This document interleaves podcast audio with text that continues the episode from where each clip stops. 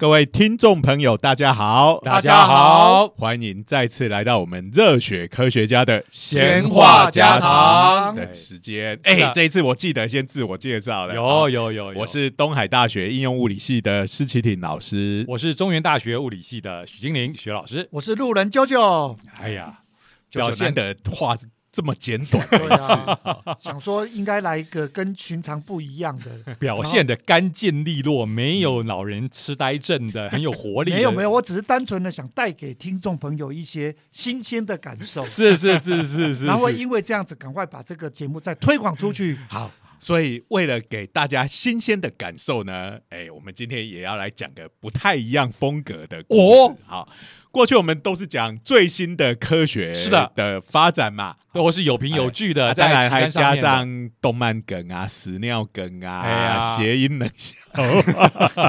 然后讲的这些研究，很多都搞不好会角逐搞笑诺贝尔奖的，也 有可能。今天要来讲的是一个有点恐怖的故事，哎呦科幻惊悚片。哎呦，这不是啾啾的专长吗？开玩笑哎鬼，科幻片最喜欢搞惊悚。嗯，你看看每一部科幻片演到最后都变惊悚片了，哪有啦？大部分都是啊。你告诉我哪一部科幻片没有？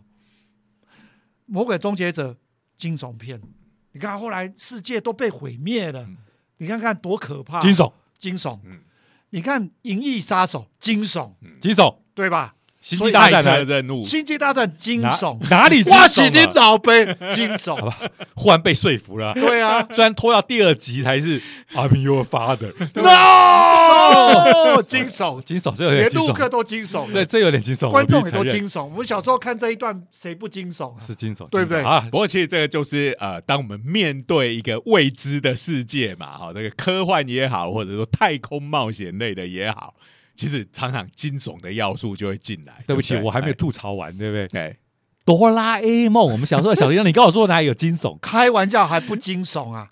一个莫名其妙的跑到你家，然后跟你讲，然后每天跟你抢着铜锣烧在吃，好惊悚啊！小孩子都有噩梦哎。幸好他们不是住在波士顿，不然就抢 Oreo 饼干了。我我觉得这有点硬凹，虽然、虽然我也忍不住要要吐槽，这基本上这个惊悚是你后面脑补的哈、不过就科学的眼光来看，这个机器人不小心压到你身上，机器猫，机器猫不小心压到地上你的时候，你是会挂掉的哦。这个其实应该是的确是蛮惊悚的一件事情。对啊，超惊悚的。不过这个大熊可以把哆啦 A 梦抱起来，可见他的体力也不是一般小孩哈、基本上这是一个超人的开玩笑。那我再举例，我们科幻经典《太空漫游二零零一》，哦，那超惊悚的，惊悚吧？那今对不对那那个经典的东西是暴走的人工智慧，开玩笑搞不好跟今天我们要聊的话题有点关系。所以我就讲科幻片通常伴随着惊悚，因为它要警示嘛。对，不是啦，他不是要警示，他只是想卖座而已，对不对？对啦你加入这样的要素，这个就会有戏剧张力嘛。对啦这这这倒是紧张刺激，对不对？对是没错啦是没错是是是是是。好，那我们今天要讲的是什么样的故事呢？去跟二零零一年《太空漫游》是有点像的，哎暴走的 AI，所以施老师是打算要提高我们这一个收听率了。希望 希望好好。那这个呃，我们知道有很多的小朋友哈，这个阿宅不是一天就养成的，好，有很多人都是从小就很宅啊。是是是是，哎、那个有的小朋友哎、不善交际，他的朋友就很少哈，所以才会有一个这样的作品叫做《我的朋友很少》，对不对？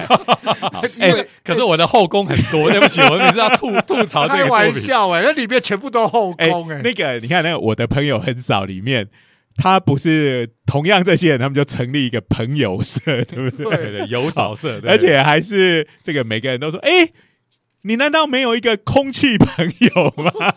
哎、小时候不是都有莫名其妙对着墙讲话对着空气讲，就是呃，因为小朋友没朋友，好，然后就自己想象出虚构的一个朋友，然后会哎陪你玩，陪你聊天，这样讲一讲大人。大人看了都觉得很担心，这个小朋友是不是脑袋有点问题？其实扯到朋友，我觉得都会变成惊悚片。你看《二十世纪少年》那个朋友多可怕、啊，对不对？所以基本上朋友其实是一个恐怖的代名词不是啦，啊，不是哦。他是要造成反差萌，哎，没有萌哦，反差就好了，不要萌好了 就是你的好朋友，其实就是背后捅你一刀的人。开玩有笑，反差，有反差。所谓的闺蜜，人前手牵手，背后下毒手。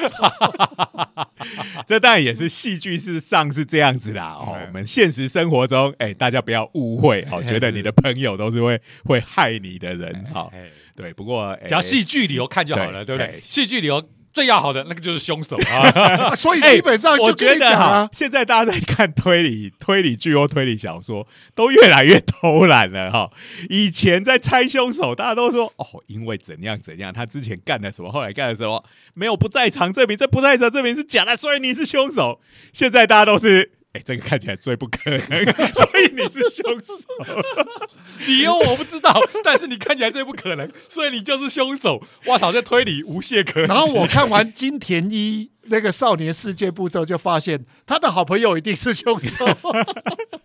哦，你就是要回到朋友是凶手。对对对，基本上我跟你讲，朋友都很危险。所以这个我们就讲这个最恶劣的恶作剧，就是哎、这个在我不晓得这是原作就这样，还是台湾的翻译本哦，早期的推理小说前面都会有个人物介绍。嗯嗯，他怕你忘记人物太多。这个有个家伙就在图书馆里头，所有的推理小说他借回去，就直接在上面写这个是凶手，这个是凶。翻书第一页看人物介绍，我靠，就已经知道凶手了。哇，这个真的是我我我记得这个后来又被推理小说当做梗，就是其中一个的杀机，他的故事里头的一个杀机就是被被人破梗 破了梗，在他的书上面写的这是凶手，这是造成他的杀请问这个人格是有多脆弱啊？就因为这样子就杀人哎、了。你不晓得这种，当你很迷某一某一个东西，推理小说迷，他的怨念也是很可怕的。俗称汪洋般的杀意，抵死般的动机。那我跟你讲，那我就跟你讲一个更夸张的。我前一阵子看一部推理小说改编的推理剧，哎，是林奈瑶演的，叫做《前男友的最后遗言》。哦，嗯，啊这个好像最近广告打的挺开玩笑，他故事怎么样？她的前男友死了，留下的遗言就告诉你，我的遗产要给我杀死我的凶手。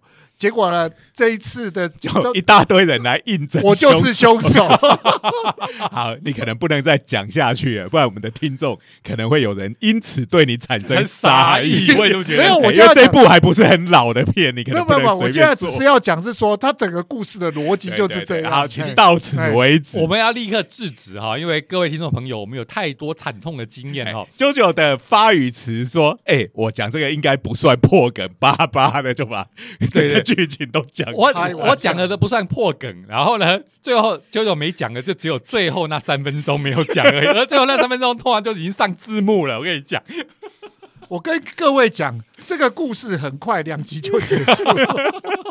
好，我们要赶快制止舅舅来。好，我们回到我们今天的主题，空气朋友，空气朋友。朋友这这个小朋友呢，呃，叫做卢卡斯，好，跟乔治卢卡斯开玩笑，叫卢卡斯哎都会陷入科幻。卢卡斯，乔治卢卡斯那是他的姓，好，这个卢卡斯是他的名字，啊他他叫做卢卡斯 Risotto，哎听起来是有点拉丁系卢的名字。卢卡斯如果取做名字的话，大概都拉丁美洲哎这边的。嘿好，那我们这个卢卡斯呢，也是一样，小时候没朋友哈。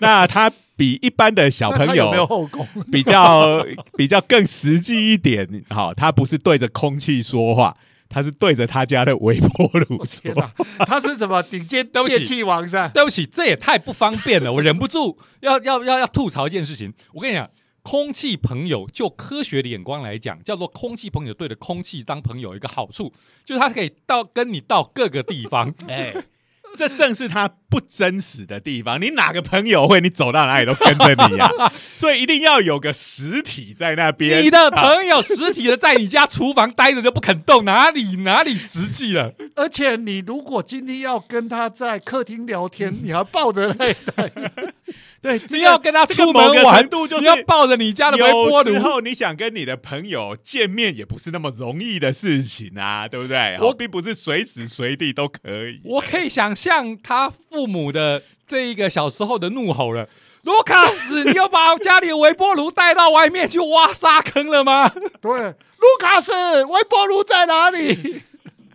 好，这个我不晓得他有没有做这件事情，也许他根本没有去围东移波炉、微波炉，他是移动他自己没有。没有没有，徐老师，我觉得我们不要再为难徐老师，他只是从 Twitter 上面看来的，Twitter 有字数限制啊，他没办法讲这么哦，多没有没有没有，他这是一个 Twitter 上的连载，哦，从第一集大概连载了二三十集。我天哪，因为这个故事相当的，的长我天哈。哪，这有够长。好，我先接受，我先接受哈哎。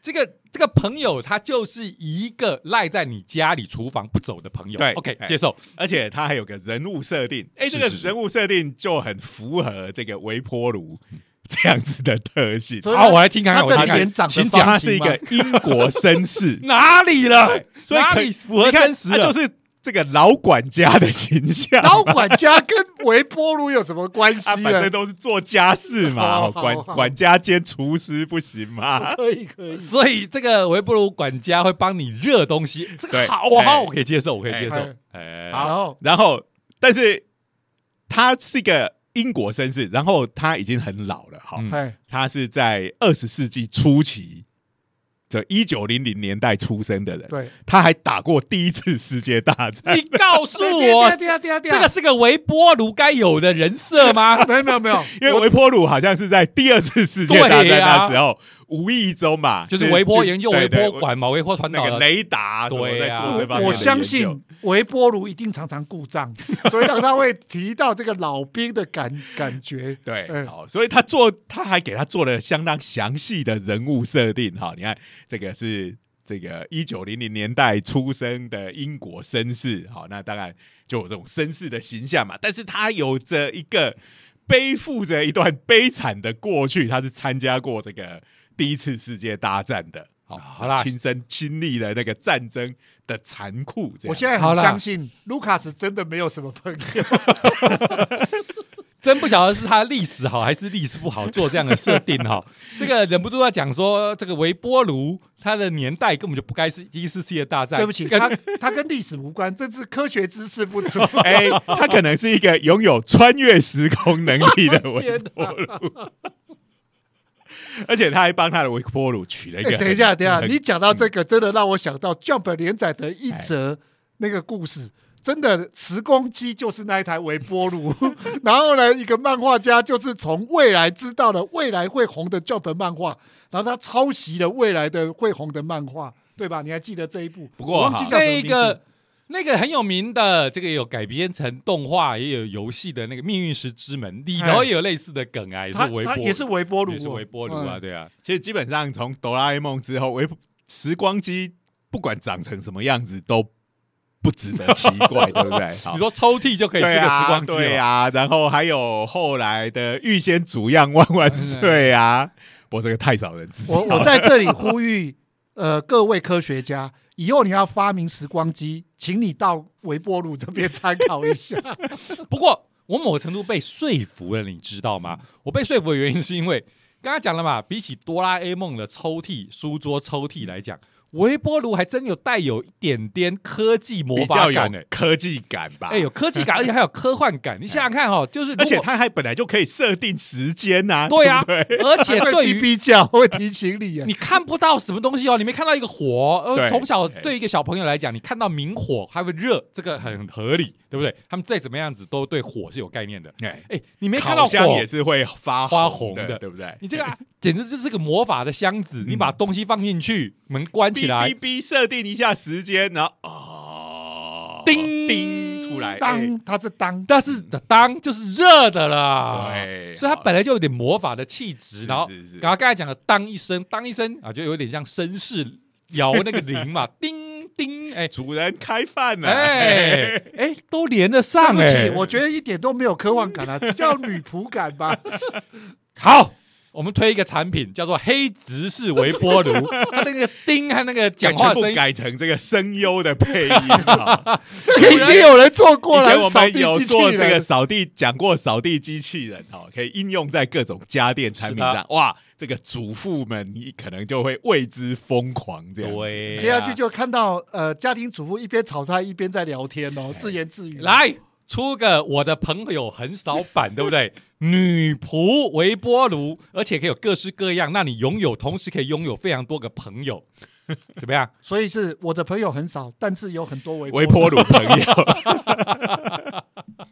什么鬼啊？而且这这个微波炉朋友还有一个听起来很也是很有科幻感的名字，叫做 Magnetron。这呃对不起，他这个是什么？变形金刚对啊，大家一听的话，不就就是个 mega 宠的？Mega 对啊、欸很像 mega 床，不过它好像这个字是实际上有这种东西叫磁控管，哎，是是哎是，哎但是我所以讲到如果你用中文磁控管来讲，那个语感上好像就没有那么厉害。好、那哎哎施老师，我真的忍不住了，我觉得这个故事真的很像是编的。因为这个时代太多动漫梗了，我觉得这是二创。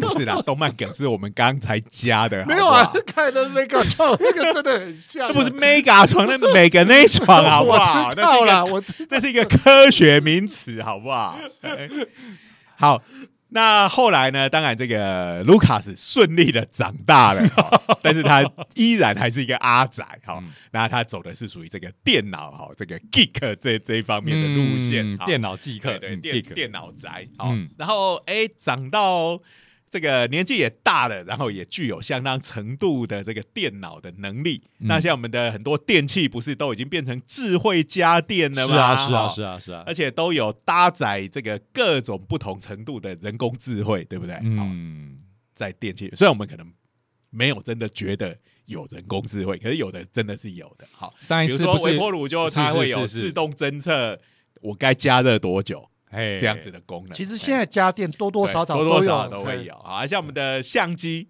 它会自动去找人嘛。对，没错。对，这个都是用了人工智慧在里面。上一次像有的电冰箱还会自动的，哎，冰箱里面哪一种食物少了，它还帮你 order。对对现在都有这种智慧家电了。上次不是还有一个新闻，就是有家电就是在更新论体的时候哎，造成他的那个自我认同混乱呢。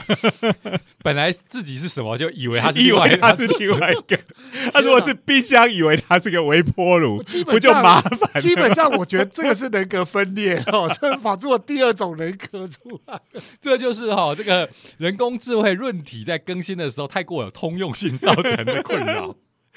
所以这是真实发生的这真实发生，全是对对。不过那那你你记不记得是什么跟什么混？我要我 要这个要找一下新闻哦。不过这的确是还蛮也好还蛮有那我怎么感觉这像是微软那边会做出来的东西？而且你看，现在很多的电器都是你可以人在外面，因为都有物联网嘛，对你可以远端，你就用 App 嗯就呃遥控它，对好那它就是吃家里的这个无线网络，是就就可以操控了。嗯好，那啊、呃这个卢卡斯长大之后，因为他变成一个电脑宅，然后又嗯看到这人工智慧的这个发发展嘛，好嗯然后再看到，哎、这个家电也都智慧化了。他突然想到一件事情，哎、我可以把我的小时候的好朋友这个每个那床这个微波炉，把它复活。好，那当然，他小时候跟他聊天的时候，那个那个床已经挂了。对，我忍不住要问这个问题。我想嘛，这是你的微波炉从小时候。哎，这个其实这卢卡斯看起来年纪不会很大啦，二三十岁左右。哦，不过这个老外的年龄我分不太出来，就是，但是应该还没有到像我们这样的中年大叔的程度。但是再怎么样，他小时候的微波炉到现在应该已经呃。哎，等一下，我为什么要讨论这个问题？等一下等一下他就是长到一个程度，他就没有继续跟微波炉聊天。不要这样没有没有没有，因为你刚才讲这连载很详细啊你。用了“复活”这个字，你知道吗？所以我一定要问他是死。当然，他的想象的朋友，如果是用“复活”这个字，他一定有哦挂掉过没有没有，呃，那这个复活是我自己讲的啊，哎他应该只是因为我们小时候这种想象中的朋友，可能一一段时间就会慢慢淡化掉了。有可能，哎，对，可能是真的。他应该不会很特地的去设定说，嗯美那床你死了这样子。而且，而且，而且，如果真的是像施老师刚才讲到的，家里要更新微波炉，那微波炉要送出去，不就要上演这个《玩具总动员》的故事了吗？不过这个就是要看。那一件事情发生在他几岁的时候，这个他没有那么写的那么详细，哎，我是不知道啊，没有，我们也只对啦想吐槽我。跟你讲，这个故事如果真的是因为要呃丢掉这个微波炉，还会发生一件事情，搞不好这个卢卡斯未来找找到了真正的人类的朋友，就造成了微波炉嫉妒，有没有？这个我有看过克里斯汀哦，这部这部恐怖小说哦，那个可不得了啊！是是车子的那车子的那一嘛，个，对对，对，交女朋友就把他女朋友毒死在那个车子里面了。开玩笑，这不是开玩笑的。好，但是这个中间这个，请大家要自自己脑补了。好，总之呢，他就是去买了一台新的智能型的微波炉，然后就希望把他小时候的回忆，他这个朋友在嗯这一台新的微波炉上面重现。我不要说复活，好，重现，嘿，对对对，好。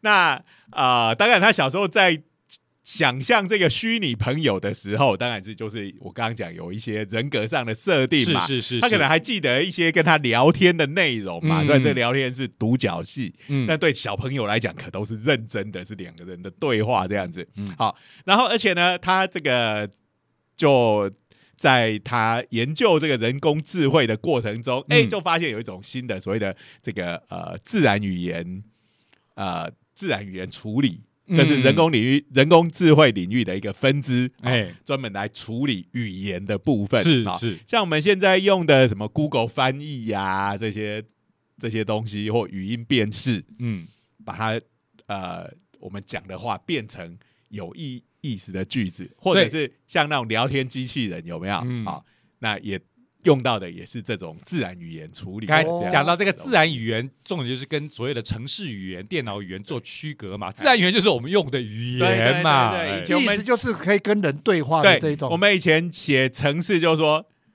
啊，因为电脑程式很笨，好，它一定要用很严格的语法，好，你是不能用像人类的话叫他做什么，他就听得懂的，嗯好，你一定要用正确的指令。但是现在呢，哎，就是他已经可以听。听懂这个人讲话的意思，而且还可以做出有意义的回回应。对对对，你刚才讲到所谓的聊天机器人，其实就是这个能对力。对对对，你只要对应它呃键入什么样的字，它就可以有什么样的回应。哎，嗯，好，那呃，这个新的一个自然语言模型哈，这个叫做 GPT Three，好，这个叫做名字不帅，可是它是缩写嘛，对不对对对，Generative Pre-trained Transformer，Transformer 是 former，你看看，我就讲过了，那一台微波炉就是博派的，你知道吗？不过这个 Transformer 哈，哎，它其实是现在的这个人工智慧的一种技术哈，它就是某一种这个神经网络的架构。这个大家有兴趣的话，可以去呃上一下这个台大的李宏毅老师的课，啊他也没有，对，它里面就有这个 Transformer 的，这个是属于比较新的一种技术，好、但是它这个模型也挺复杂的。不过如果我没记错的话，第一个提出这个模型，而且把它命名为 Transformer 的，它的确好像就是用的就是变形金刚的梗，对真的哦哎对对对哦，反正你想嘛，现在在搞这些的，就本来就都是一些阿阿仔啊，仔哎呀我我想这个也也也有可能。嗯你想想看嘛，Transformer 掉到马路上，他看到车就变成车。这个掉到厨房就变成微波炉，这很合理呀、哎，那所以他想，哎，有这种新的这个自然语言的技术，好，然后现在的电器也都智慧化了，嗯。嗯，哎，我把这两个合起来，我能不能就是说，呃，把这个微波炉，然后上面就搭在了这个自然语言的城市，嗯，然后我好好的训练它，因为我们刚刚讲那个呃聊天机器人，它都是需要训练的，对。我们嗯呃，在网络上，其实我们看到那些聊天机器人，我们在跟他对话的过程中，其实是在帮厂商训练他的机器人。好对对那你就会发现，他过一阵子，可能他的哎、就对话就越来越越流畅，而且也越能够接得上这个话，不会不会误解你的意思。好，嗯，那所以就想，哎、现在有这人工智慧，那我好好的训练这一只人工智慧。好，那当然我只要，而且他刚看他的名字，就是他是一个 pre-trained 的，他是嗯已经训练过网络，嗯再把它接到这个微波炉上面。所以微波炉本身是不需要很强大的运算能力的。好，不过还是要改装吧。对，这当然要改装。不过这对于这种电脑宅来讲，应该是难不倒他啦。哦，所以首先就是买了一个微波炉嘛，对不对？，对，那可能在电脑上面来劝这个模型，嗯然后他可能也许就直接做个界面，让电脑直接跟微波炉连线也那说不刚才有讲到了嘛，这个微波炉现在也很多就是有智能化的了嘛，哎。哦，所以应该这个改装起来不算太难。对，所以刚才讲到这个新闻，其实我找到了哈，其实是这个电家电大厂伊莱克斯，哦哦，伊莱克斯哦，对，他在更新他的这个家电的软体的时候更新错误，所以它导致他们旗下的某一款微波炉，还真的是微波炉，对，真的是微波炉，自以为是蒸烤炉，然后哦，蒸烤炉就是那种烤箱，但是它又可以喷喷蒸蒸汽的，对，所以微波炉变成蒸烤炉以后，发现它没办法运作啊、就出现了错误代码哈、还有说很多自我清洗的功能也，还有设定温度的功能都没办法设定哈、所以它只是一个单纯的坏掉而已。对啊，没有做出一些什么错乱的行为，比如说他误以为它是一个音响，就会整天在那边播音乐这样子。这个这种难度感觉上有点高哈、幸好我们家伊莱克斯只是一个吸尘器而已。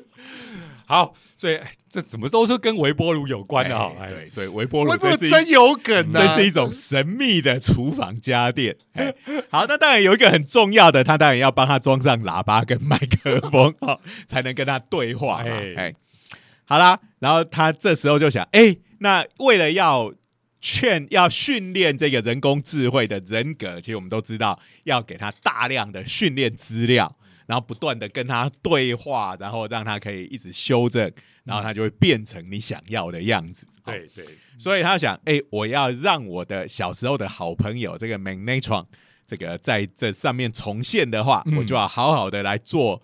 呃，我喂给他的训练资料，当然要跟这个他的背景设定有关。嗯于是他就这个呃花了一点功夫，好、嗯。为这个 Magnetron 好这位英国绅士详细的、嗯。对详细的做了人物设定，好写了一百页对不起，真的是阿宅才会做的事情。不过我必须承认哦，阿宅对写写设定哦都有莫名的热情 哦。上一次我有一个阿宅朋友说他要开始写小说，然后呢，我问他小说开始写了哦，没有，他说没有，我正在做设定，设定拿出来已经好几百页了。开玩笑，阿宅的真正的这个创作的本体是设定。哎、哎这个让我想到这个人格化这件事情，让我想到我前前前一阵子看了一部电影，叫做《时间行动》。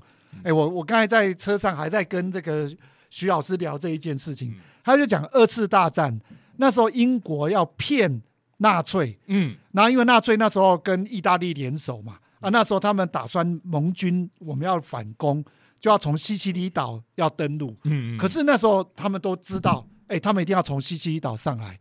英国为了要骗纳粹说我们要从希腊，他们就偷偷的弄了一个尸体，真的人的尸体，然后在里面把他扮成军官，嗯。然后在他身上带了一个机密文件，啊，然后假装他们要从这个这个希腊这个登陆，然后呢，结果他们竟然成立了一个部门，他们的部门就是要来设定这一个马丁这一个、这个军官的整个的身世，嗯就是那个尸体，对那个尸体要假冒他一个身世。嗯，哦，他整个的身世啊，他几岁，他干嘛，他是有什么性格，哎，这样子的一个活动。对对对，所以其实这个卢卡斯就做了这件事情，而且你看嘛，在这个美内闯这位英国绅士波澜壮阔的一生中，哦，一百页，最重要的当然就是他参与过第一次世界大战这件事情。哦，所以他不知不觉的哦，而且那个地方战争是，你看嘛，我们做剧这种时候，一个剧情是最好想的，对不对？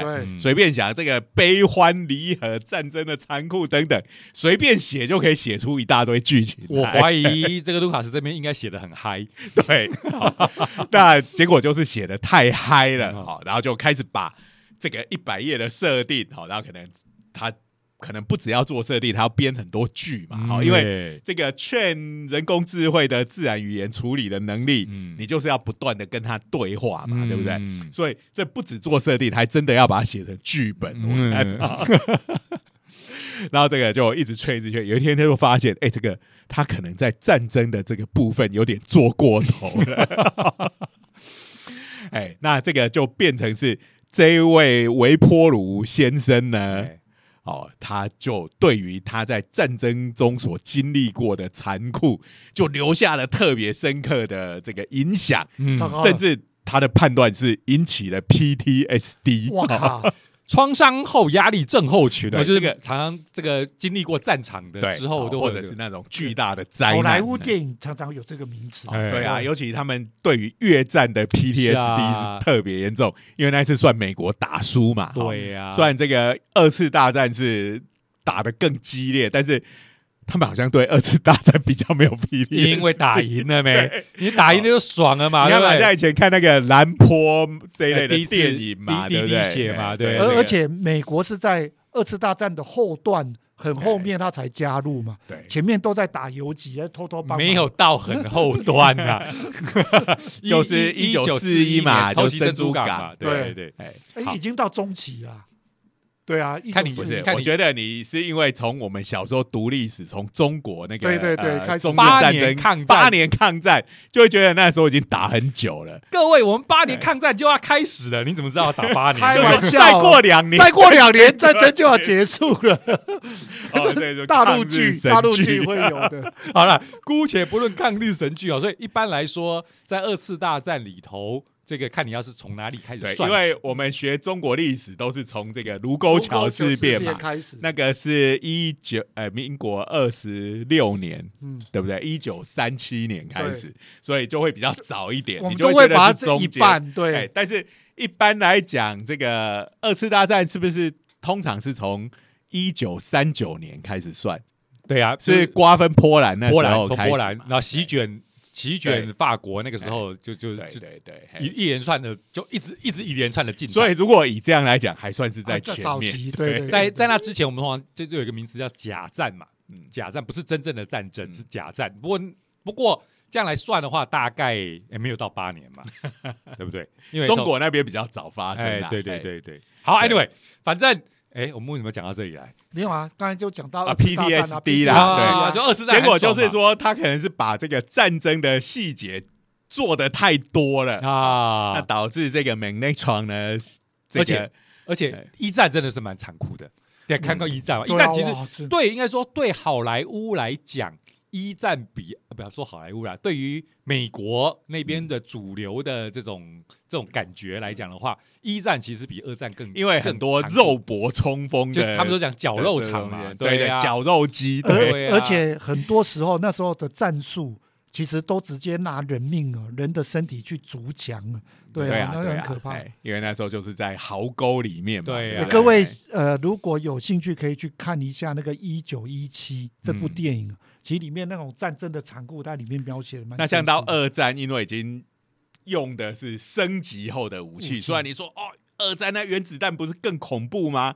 可那就是一个原子弹砸下去，一个城市消失几万人这样子。好，那当然也是很可怕。但是一战的话，就是面对面，而且是见血的那对对。对对对，然后就是会杀的血肉模糊的那种肉搏战，嗯所以我们讲的是那种呃，对于个人来讲，它的冲击性，嗯。好然后引起的这个 PTSD 是很厉害。这个真的会哦。嗯。如果有看那个金士曼哦，金士曼那个起源这部电影，也在讲一九一那个第一次世界大战，嗯然后他也在讲啊嗯，金士曼 Kingsman 对了，Kingsman 他的中文片名叫什么？不是呃金牌特务。啊，金牌特务，哦金牌特务，对对对金牌特务的第哎三集哦啊，它的这个前传起源的部分，它其实里面也有在描述整个第一次大战的战场上，就是说那个东西。西对于个人的体验来讲，冲击性是对啊。是很大的。你想想看，当时那个男主角就是男主角的儿子，他那时候上战场，他还觉得说不上战场都觉得像懦夫，嗯结果他上战场才发现，那战场的可怕程度也让他震惊了。对呀、对，所以这个卢卡斯他在跟这个美奈床聊天的过程中，就发现，哎、这个对话怎么变得有点怪怪的？好，就是这个这个维波鲁就开始跟他一直讲说，哦，这个我看到这个人呐、捧着自己的内脏，在他的母亲面前死去，哦，等等，就是描述我们刚刚讲的那一种是非常在这种肉搏战里面非常血腥的嗯。这种场面哈、看到这个到处尸体堆积如山哦，我就在这里面茫然的走着，这样子，哎，非常可怕的景象。对对哎对不起哈，如果是我来劝这个微波炉哈，当他这样讲的时候哈，我就会忍不住，你只是个微波炉，就跟就跟 你看到的绞肉是真正的绞肉，不是人。没有没有没有就像《玩具总动员》里头以后讲，你只是个玩具。没有没有没有没有没有如果是我，我一定会这样跟他讲：醒醒吧，你根本没有妈妈。哎，这个才是我们阿仔会讲的话，对，然后就是啊，有 不是时候跟你没有妹他讲？他因为他他是他妈妈，他在跟他讲的时，候，啊，这个维火鲁突然就会爆出一连串的“我要复仇，我要复仇，复仇，复仇，复仇”这样这样子的对话。哇，真的是人格扭曲，嗯，诶严格讲是卢格扭曲，听起来就 这微波炉真的哎，真的然后有一天，他还是在跟他这个微波炉朋友的聊天的时候，哎，他突然发现一件奇怪的事情，这个微波炉一直劝他，劝这个卢卡斯进入这个微波炉里面。忍不住，我也要吐槽。我我真的忍不住要吐槽了。是是是哎是是，请问他家的微波炉有多大啊？哎，不是这个微波炉本身，这个微波炉它没有这个尝试嘛？哎哦，就是这个微波炉的 identity 这边我有点混乱了哎哈，所以。微波炉，我们从从刚才的叙述可以看到啊，说他参加过第一次世界大战，他会看到男人用双手捧着自己的内脏，OK，然后呢，现在呢，他又自我认定他是一个微波炉，要要请这个卢卡斯进入他的体内。等一下，那如果你认为自己是个微波炉，你有你的炉内和炉外的差别，那刚才的内脏和男人又是怎么一回事？哎，这个你就要去问卢卡斯，他到底劝了什么东西？哎，他没有，他并没有把他的一百页的人物设定以及可能更多页的这个呃训练过程的剧本，没有把它全部放在推特上。所以，难道这一个我们这个微波炉的自我认定就是，哎呀，我以前哦是一个英国绅士，我参加过一次大战，我看过男人和内脏，但是我现在已经重生了，我变成一个微波炉。我我跟你讲，我对我的解释就更简单了。其实这个微波炉，我就刚才讲的，它已经产生人格分裂了，它有第二种人格跟第三种人格就跑出来了。不不，我在讲是比较简单的版本。这个人跟微波炉对他来讲是可以并存的啊，这有什么问题呢？好，因为他是啊，他除了被这个卢卡斯用人工智慧去劝他之外，我想卢卡斯也会把它拿来当一般正常的微波炉，拿来煮东西才对、啊。哦，所以我觉得这些都不成问题，是我们已经太习惯了人类是人类，微波炉是微波炉这件事情。哎、嗯所以这两件事情对他来讲，也许并不冲突。哎，嗯，好啦，这个因为牵涉到太多细节，我们是不，我只是单纯的想吐槽而已啊。而且，身为一个阿宅，总是觉得哦，这样的这个人格建立的话，他居然歪的方向哈、还不够科幻。要我的话说，哈哈哈！我现在是个微波炉，我现在已经重生了，我简直就跟魔鬼终结者一样。我得到的企图应该跟他这边的结果会不大一样哦，那个企图心应该会不一样。好，这个我跟你讲，这个人正常的方式只有一种。要歪的方式有无穷多没种，对。总之，这只微波炉它就是一直鼓吹卢卡斯进来哦，进来哦，哦进到进到我这个微波炉里面。对不起哦，我这种这个如果这个炉微波炉给我劝哦，劝出来大概没有那么有梗哦，因为刚才讲到了嘛，要有点惊悚，嗯，要有点惊悚才是这种诶、造成流量的、造成大家卖座的这个重要的要素。这个微波微波炉给我劝，只会变成。快乐的阿宅跟他的 阿阿快乐的阿宅朋友啊、哦，完全没种惊悚，两个脑天气的家伙。对不过呢，哎，反正卢卡斯当然就觉得很奇怪，你叫我进入这个微波炉干什么？是啊好是啊是啊而且物理上来讲，他的确也进不去啊。哎、这个微波炉对他自己的体哎内的大小没有刚刚讲到金牌特务，我记得它里头，哎，是金牌特务，哎，怎么样？他就有一个真的是有把人就关进微波炉，然后就把它打开，就把这个人杀掉了，是不是金牌特务的剧情？哎前两集，我记得好像是在第一集里面，哎我第一集应该是没错吧？是《金牌特务》里面的对的剧情啊。对这个黑帮老大杀人，对而且是杀他的手下，对对对哎对对，就是惩罚这个工作不力的手下。好，啊等一下，所以他真的有一个巨大的微波哦炉，我只是要讲这件事。哦，真有巨大的这个微波炉。黑帮老大特制的好。惩罚用的巨大微波炉。我我想说也塞也是塞不进去啊，哎，他是真的人塞进去。啊，那就是那就是大小哎，对对对，好，那总之当然卢卡斯也进不去，那他也想想要知道这个他这个微波炉朋友到底想干什么，那于是他就骗他说，好，这个这个美内床我已经你叫我进去，我已经进去这个微波炉里面了。为什么总觉得这个有点暧昧？你要讲这个胖虎跟小虎？对对对对，对不起，哦，我们这个是一般级的我们的节目，我们这对，节目我我们只讲说少咸宜，是是是，好不好我总觉得这好，个，所以这边我们就不多说明了哎，那然后呢？哎，当这个卢卡斯跟维波鲁说他已经进入维波鲁里面了的时候，这个瞬间，这个维波鲁就做了一个动作，他就把维波鲁给启动了，哇这个真的是有够惊等悚于是他是想要杀掉卢卡哎斯这个人，是是是是哎是。是，就跟刚才我们讲这个。金牌特务里面那个黑道老大一样，哎，这个逻辑哦，就刚好我有最近也看了一部日剧，它叫那个《潘朵拉的果实》，它就是科学潘朵拉的微波，呃 潘朵拉的果实。然后呢，它副标就是科学犯罪档案。它第一集哦就在讲这个，讲一个那个医疗用看护的机器人，人工智慧机器人。结果呢，在开发这个人工看护机器人的这家公司，有一天在他们实验室里面，突然间那个实验室被抽真空，一个人就死在里面，一个员工死在里面。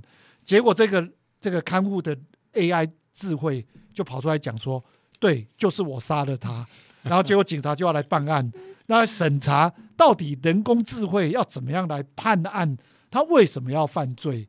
那整个故事跟这个逻辑有点像，突然间走出一个人格，开始想要杀害个人工。智慧，呃，不过这个也可能会牵涉到剧情哈。哎，那像我们这以我们今天讲的这个故事嗯来讲，它很明显就是因为被这个主角卢卡斯把他给劝坏了，对呀。把他劝成一个如格扭曲的人工智慧。其实我们今天会聊这个东西话题哈，某个程度已经是很多人讲说，哎，这不就是一个 Twitter 上面的留言？对，可是我们是现在知道，现在 Twitter 也好，这这种社群网站很多幻想文嘛，哦对它呀并不是，所以并并不是真的发生的。呃一定有很多人质疑这是不是个幻想文。不过我们今天会聊，最主要是，就算是这是个幻想文，那到底它是不是有可能 对真的会发生？如果在这些情境都因为我们当然不知道这位网红哈，这个卢卡斯嗯他到底有没有真的去做这件事情。我们来讲技术上跟理论上是这件事情到底有没有可能发生？好，那么讨论的结果这是有可能的，还是有可能吧？我跟你讲，科幻电影一定会这样子演啊。虽然这个哦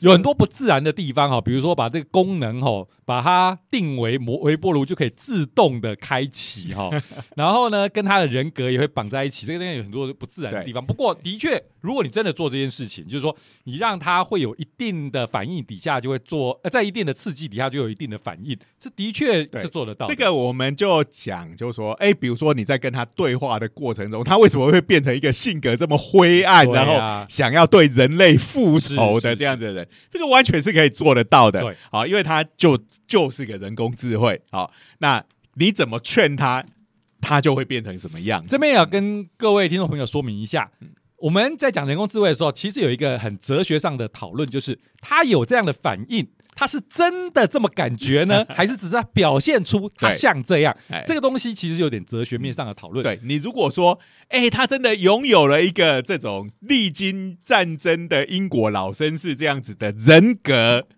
嗯这个当然以现在来讲，我觉得距离还有点遥远呐。嗯哈、但是你跟他说人话，他就回人话；你跟他说鬼话，他就给你回鬼话。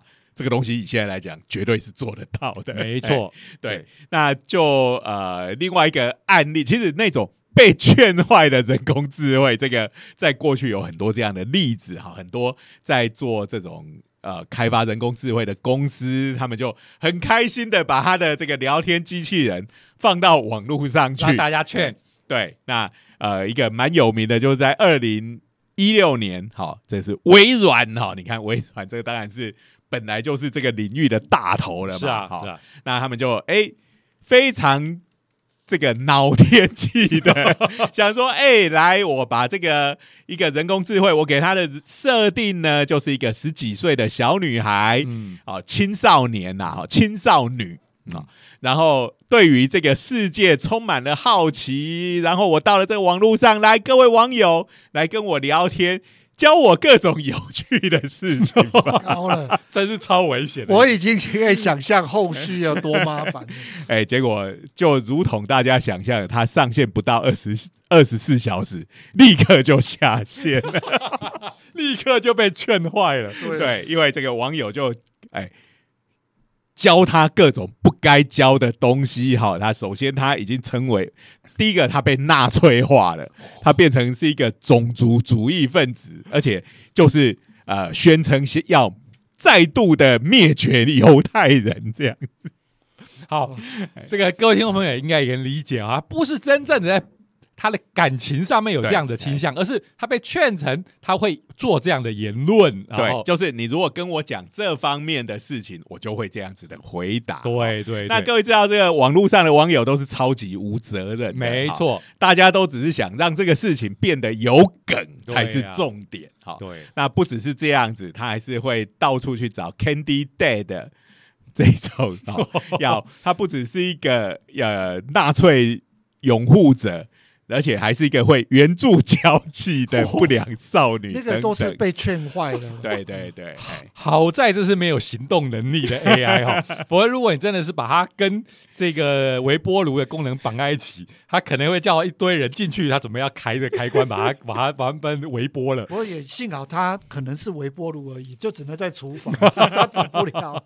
哎，对，所以这个东西的话，就是说，你要想让这个 Lucas 如果他有心做到这件事情，让这个美内创跟你对话的时候，会发出这种很偏激的哦，就是我在战争，因为我遭到了很多不幸的遭遇，所以我就想要复仇，嗯我想要杀人，这个东西做得到啊，做得到。这个呃，不只是 Microsoft 这个呃这个小女孩的嗯 Chatbot，、其实过去有太多这样子的例子。哦、嗯，这个一上线，网友就把你故意把你劝坏，这样子。对 呀好，那我觉得，因为这个 Lucas 本身自己也是个网红，他自己有把这个事情拍成一个 YouTuber，然后那个做的演出其实还蛮夸张的。我本来有点相信是真的，那看到他那影片。就变得更加没有说服力了 啊！就是你根本就是故意把这个人工智慧往这个方向去而不是说你是很单纯的想要让你的老朋友的这个人格重现，嗯好、然后在一个意外的情形下变成这这样子的事情。好，那至于微波炉的部分，那就更简单了嘛。好，那智慧型的家电很多，你看都可以遥控嘛，嗯或者是它就算没遥控，它这个面板上面的按钮一定反正。它就是接收一个电讯号，然后就去启动它就好了。嗯好，所以它只要在设定，比如说当它做出这样子激烈反应的时候，然后另外在它的人工智慧那个神经网络的输出有一个神经元，就是来操控这个微波炉的开关就可以啦。是啊。所以在技术面上，我们认为是可行的，对但是对于这个事件本身的真假，对，这个的确就是说没有像这个故事的表象他讲的这么有戏剧性啦。对对，我小时候跟我聊天的人格，我让他在一个新的微波炉上面复活了，但是他变成了一个扭曲的人格，而且试图要来谋杀我。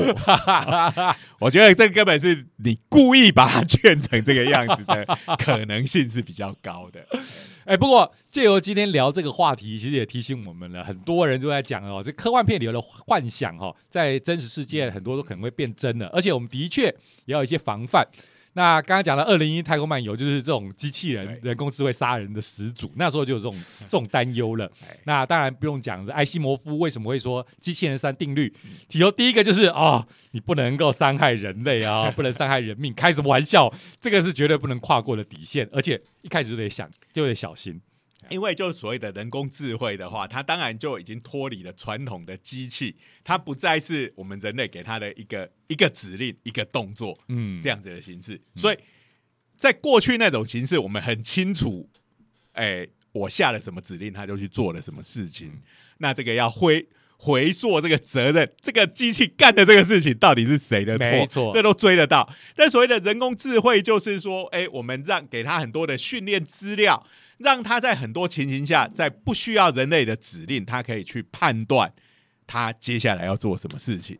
那现在这个人工智慧很多都是一个大黑箱哈，没错，哎，那我们根本不知道他被劝成什么样子。那最可怕的一件事情，大家都还记得《魔鬼终结者》的设定。这未来人工智慧发现了，要让这个世界恢复和平，最主要的就是把就是把人人类给抹杀。所以 SkyNet 天网就干了这件事嘛。没错，对没错，对对对，嘿，所以呃，这个东西当然我们是把它当成一个趣闻来看啦，哈、那我觉得呃，它有可能是真的就照表面上它所叙述的这样子的发生。那这个东西我比较倾向于他他有点故意去做这件事情，嗯然后来生出这个梗。来娱乐大家，增加他的流量，这样 好，但是他并不是说完全不可能做到，嗯哦，只是说所谓的这个他的小时候的空气朋友的人格在边复活，哎，应该是还没有到这样子的程度对。对，没错。好，所以大家还不用担心你们家的智慧型家电哈，离那个还很远呐、智慧家电想忽然杀你的几率是很低的。那还要劝半天呢，那还有有自自我这个自言自语的能力哦，可以跟这个微波炉当好朋友的聊天哦。对，这个不过这个呃，虽然这些东西离我们现在的技术还有感觉上还有一段距离，但是其实真的这几年这种人工智慧的技术的发展是非常的快，嗯，其实说不定这一天真的很快就会来了，嗯也说不定。好、所以其实现在在这个相关的研究领域里头，这个其实所谓的哲学或伦理学、是是人文方面的东西，其实也是蛮受重视的，没错，并不是只有这些理工阿才在。没错，就有老师可以开始发展剧本了哈对。要是哪一天我家的吸尘器想要杀我，他打算怎么杀我？他 首先呢，就把那个天竺鼠 诱到一个很危险的地方，让徐老师去拯救天竺鼠。然后，然后天竺鼠从阳台上面掉下去，有没有觉得这剧本哇，好惊悚啊！因为呢，这一个人工智慧完完全掌握你的性格是什么。嗯，这听起来相当有可能。哎，虽然我觉得很惊悚，不过拍给大众看，大家会因为有一种荒谬趣味。好好，那我们今天的时间也差差不多了。了好哎那我们哎，今天我们在片头就有自我有有介绍了有有有有所以这只要记得在片尾，哎，感感谢谢科技科技部是哎科普活动计划的支持所以。麻烦各位听众朋友继续的看我们的这个长话短说、，YouTube 的频道“热血科学家”的长话短说哎啊，哎，然后也顺便帮我们转贴、扩散、分享出去。是是是，哎，好，那今天我们的节目就到这边，好，那欢迎下次这个我们继续收听我们的节目。是好嗯好，那我们就到这边，我们下次见。拜拜拜拜。